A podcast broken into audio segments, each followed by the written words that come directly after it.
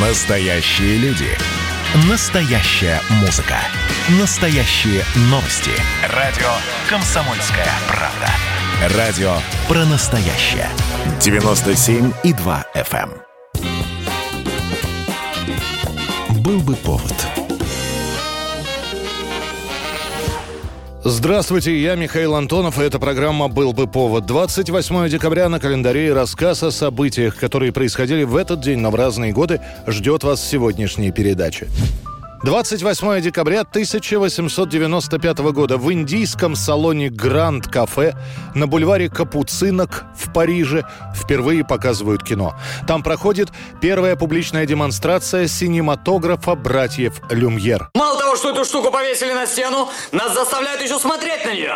За несколько дней до этого события на улицах Парижа можно увидеть афиши. На иллюстрациях нарисован небольшой зал с креслами, на них сидят взрослые дети и глядят с радостью и удивлением на экран. А на экране изображена комичная черно-белая сценка. Вечером 28 декабря в Гранд-кафе, где обычно играют в бильярд, начинают собираться люди. Стоимость входа 1 франк. В итоге приходит всего 35 человек.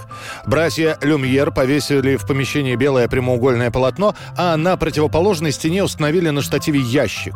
Аппарат, который они называют кинематограф.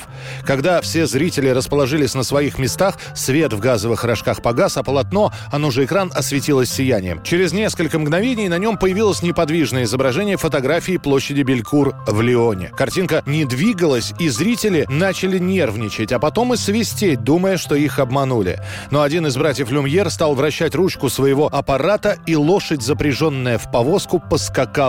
Вместе с ней задвигались люди. В мире не было ничего, что могло бы вызвать страх в моем сердце. Сдается мне, вам это удалось. Я не пожалею оставшегося глаза, чтобы вновь испытать это чувство. Благодарю вас. Зрители после этого зрелища аплодировали и смеялись. Всего в тот вечер им показали 10 документальных фильмов. Длина роликов была примерно минута, и весь сеанс продлился около часа. Вставляли и вынимали пленку куда дольше, чем шел фильм. В программу первого сеанса входили фильмы «Выход рабочих с фабрики Люмьер», «Вольтижировка», «Ловля золотых рыбок», «Прибытие депутатов на фотоконгресс в Лионе», «Кузнецы», «Политый поливальщик», «Завтрак младенца», прыжок через брезент, площадь Корделье в Лионе и морское купание. 28 декабря 1973 года. В Париже одно из эмигрантских издательств публикует роман Александра Солженицына «Архипелаг ГУЛАГ». Научно-исследовательские институты особого рода, ласково окрещенные шарашками, повелись с 1930 года, когда стали гнать косяками – инженеров. Рукопись на Запад Солженицын отдал давно, понимая, что в СССР такое не напечатают ни при каких раскладах. В августе 73-го Солженицын дает большое интервью иностранным корреспондентам.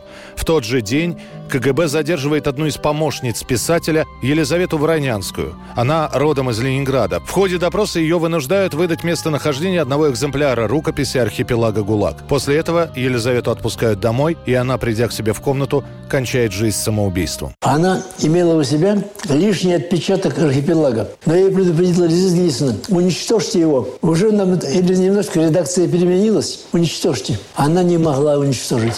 После этих событий Солженицын разрешает напечатать ГУЛАГ на Западе. К тому же он отправляет руководству СССР письмо вождям Советского Союза. В нем он призывает отказаться от коммунистической идеологии и сделать шаги по превращению СССР в русское национальное государство. КГБ через бывшую жену Солженицына предлагает писателю официальное публикование повести «Раковый корпус» в Советском Союзе в обмен на отказ от публикации архипелага ГУЛАГа за границей. Договориться им так и не удастся. В последних числах декабря 1973 года объявляют объявляют о выходе в свет первого тома архипелага.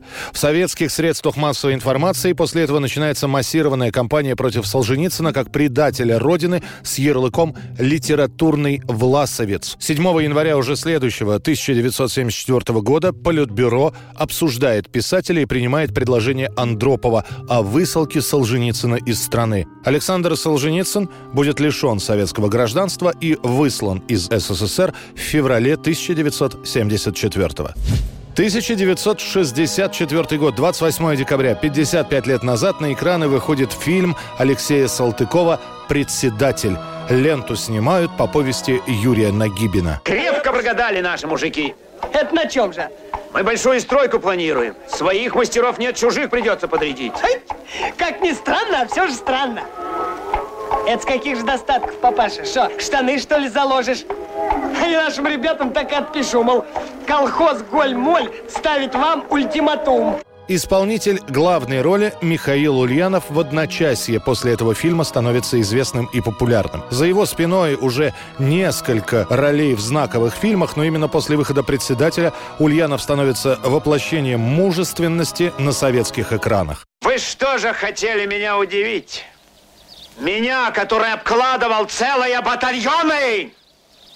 Да я матом вышибал страх из людей и гнал их под кинжальный огонь! На смерть! На гибель и победу! А ну, бабы, закрой слух! В итоге лента «Председатель», которую снимают на колхозную тему, становится лидером советского проката. За год этот фильм посмотрит несколько десятков миллионов человек. А Михаила Ульянова, помимо того, что назовут читатели журнала «Советский экран» актером года, ему также вручат Ленинскую премию.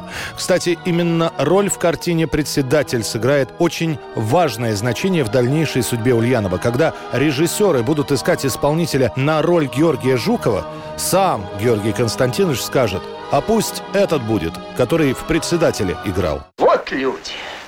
Да за них 10 раз сдохнуть не жалко. 28 декабря 1971 года. После распада группы «Битлз» каждый участник ливерпульской четверки начинает заниматься собственным творчеством. Свои сольные пластинки уже записали Леннон и Маккартни, а в декабре 71 на первых строчках оказывается композиция Джорджа Харрисона «My Sweet Lord». Правда, после того, как песня какое-то время пробудет в чартах, начнется судебное разбирательство. И Харрисон будет вынужден заплатить штраф. Оказывается, что небольшая музыкальная часть композиции композиции – это плагиат.